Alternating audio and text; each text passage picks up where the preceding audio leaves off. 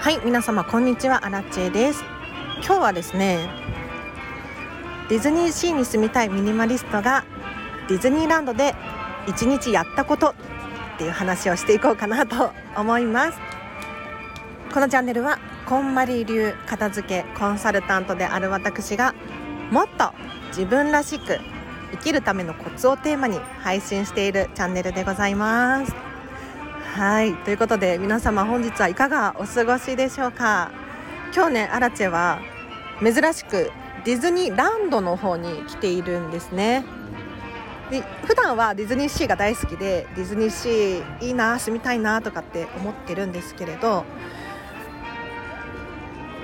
そんな私がじゃあ毎回ディズニーランドディズニーシーに行って何をしているのかっていう話をねさせていただこうと思います。で今日なんですけれど今日はディズニーランドに一日中いました。ただ朝は混んでるのが嫌いなのでね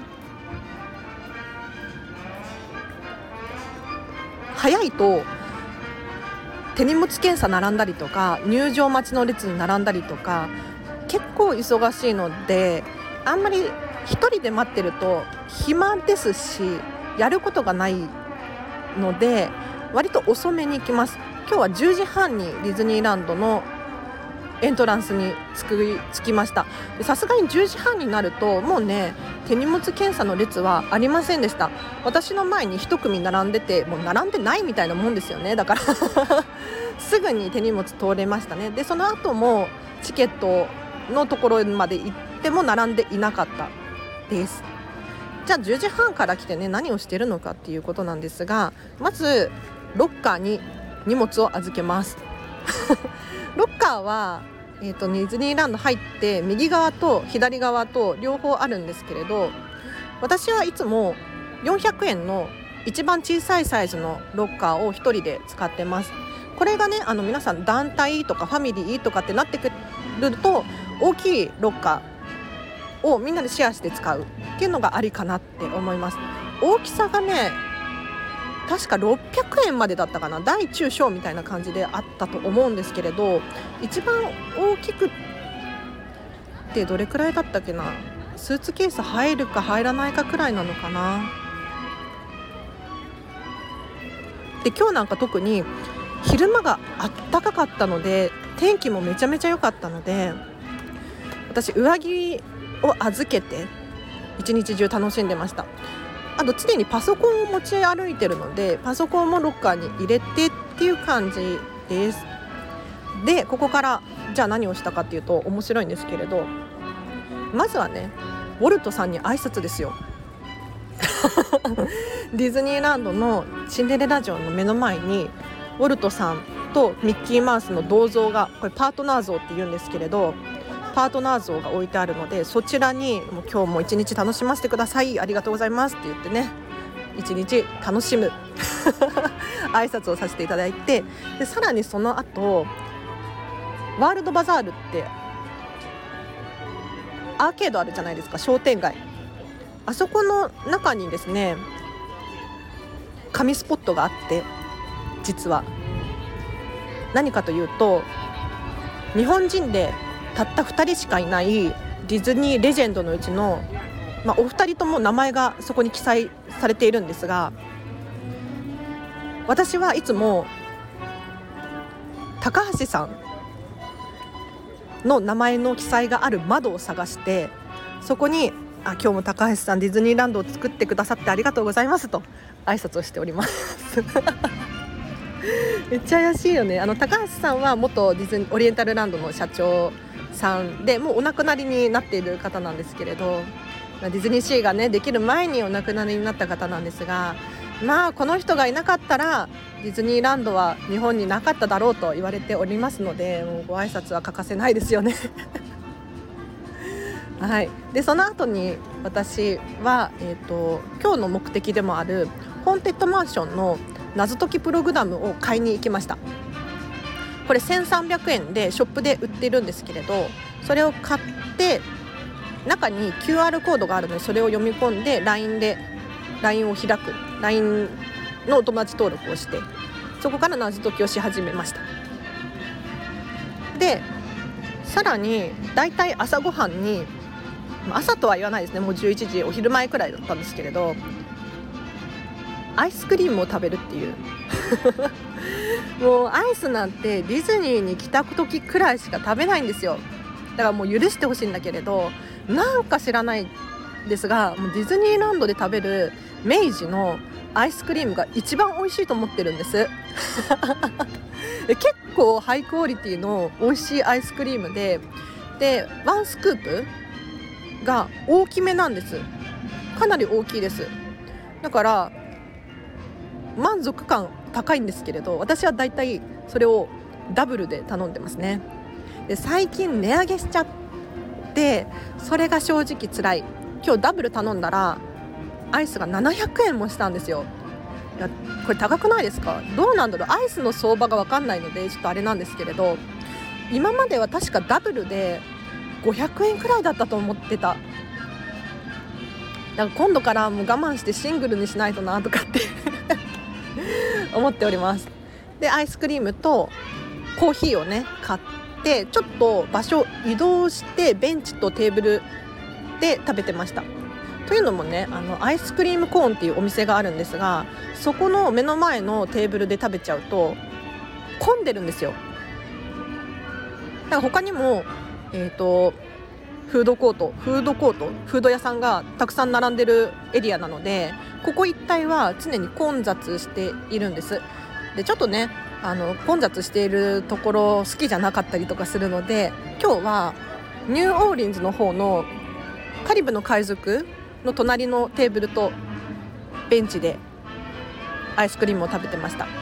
ここね今穴場ですよ。あのカリブの海賊が工事中なので で他に建物が近くに何にもなかったりするから大体空いてるんです。なのでおすすめです。でその後ね実は今日偶然にもこんまり仲間が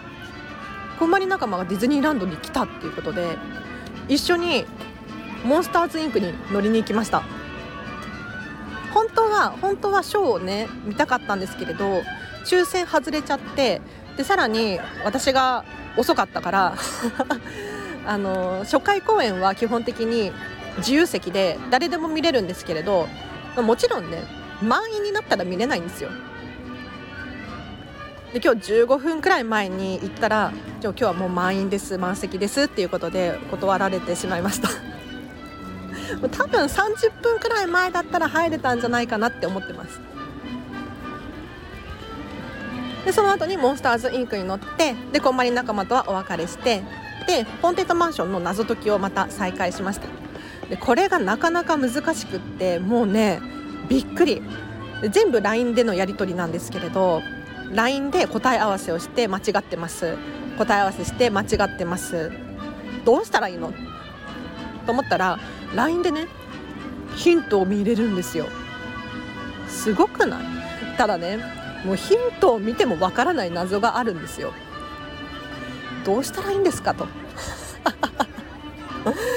どうしたらいいんですか。もうね予測で答えて頑張ってこれじゃないかあれじゃないかってね当てました。はい。でそんなこんなでもうビール飲みながら謎を解きつつ、えっと、レストランの予約の時間になったのでレストランに行ってきました。今日のレストランはクリスタルパレスレストランっていう、えっと、食べ放題のお店。これね私ここに来た記憶が本当にないんですけれど初めてなのかな。いいお店ですね。ただね食べ放題なんだけれど時間制限があってしかもその時間が確か75分とかなんですよ。短くない？いや食べ放題で75分は私正直短いなと思ってだから食べ終わったらすぐに出なきゃいけないっていうそういう感じですでもね食べ終わったらちょっとコーヒータイムが必要じゃないですか。で特にディズニーランド動き回ってるんだから休憩の時間が必要なんですよ。にもかかわらずねもう出なきゃいけなくって内装すごく可愛いし窓際の席だったので外が見えていい感じだったんですがちょっと時間短いなとか思いつつ後にしました。でその後何したかな？私今日何したかな？またホーンテッドマンションの謎解きかな？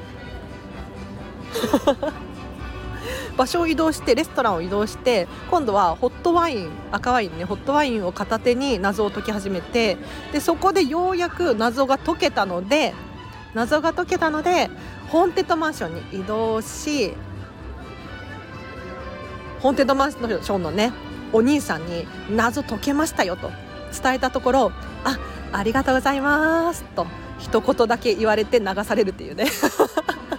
いや私としてはもうちょっと頑張ってほしかった頑張ってほしかったんだけれど、まあ、しょうがないね。忙しい時間帯にね行っちゃったからね。はいほえっ、ー、とエレクトリカルパレードが終わったタイミングでちょっと私が行っちゃったのでどんどんホーンテッドマンションに人が流れてました。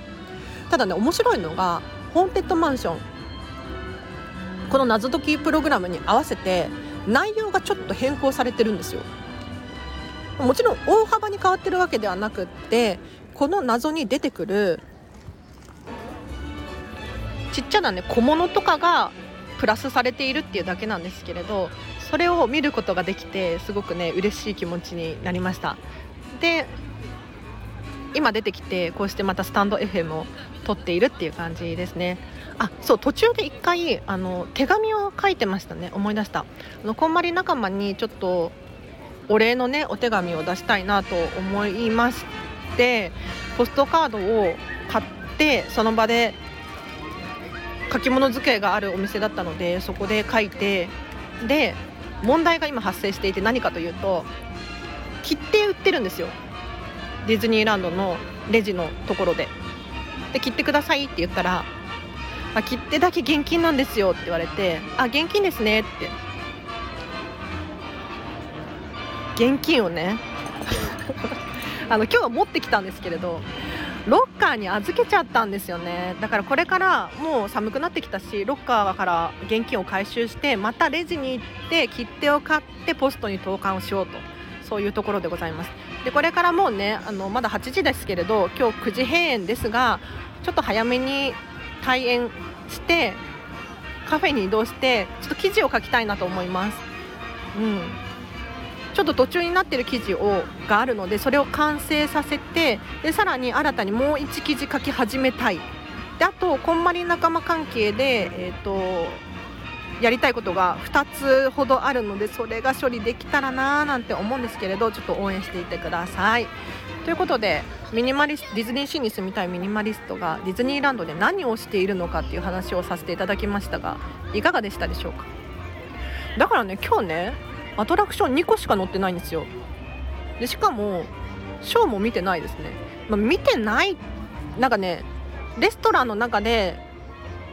ミニーちゃんのショーが見えたのとあと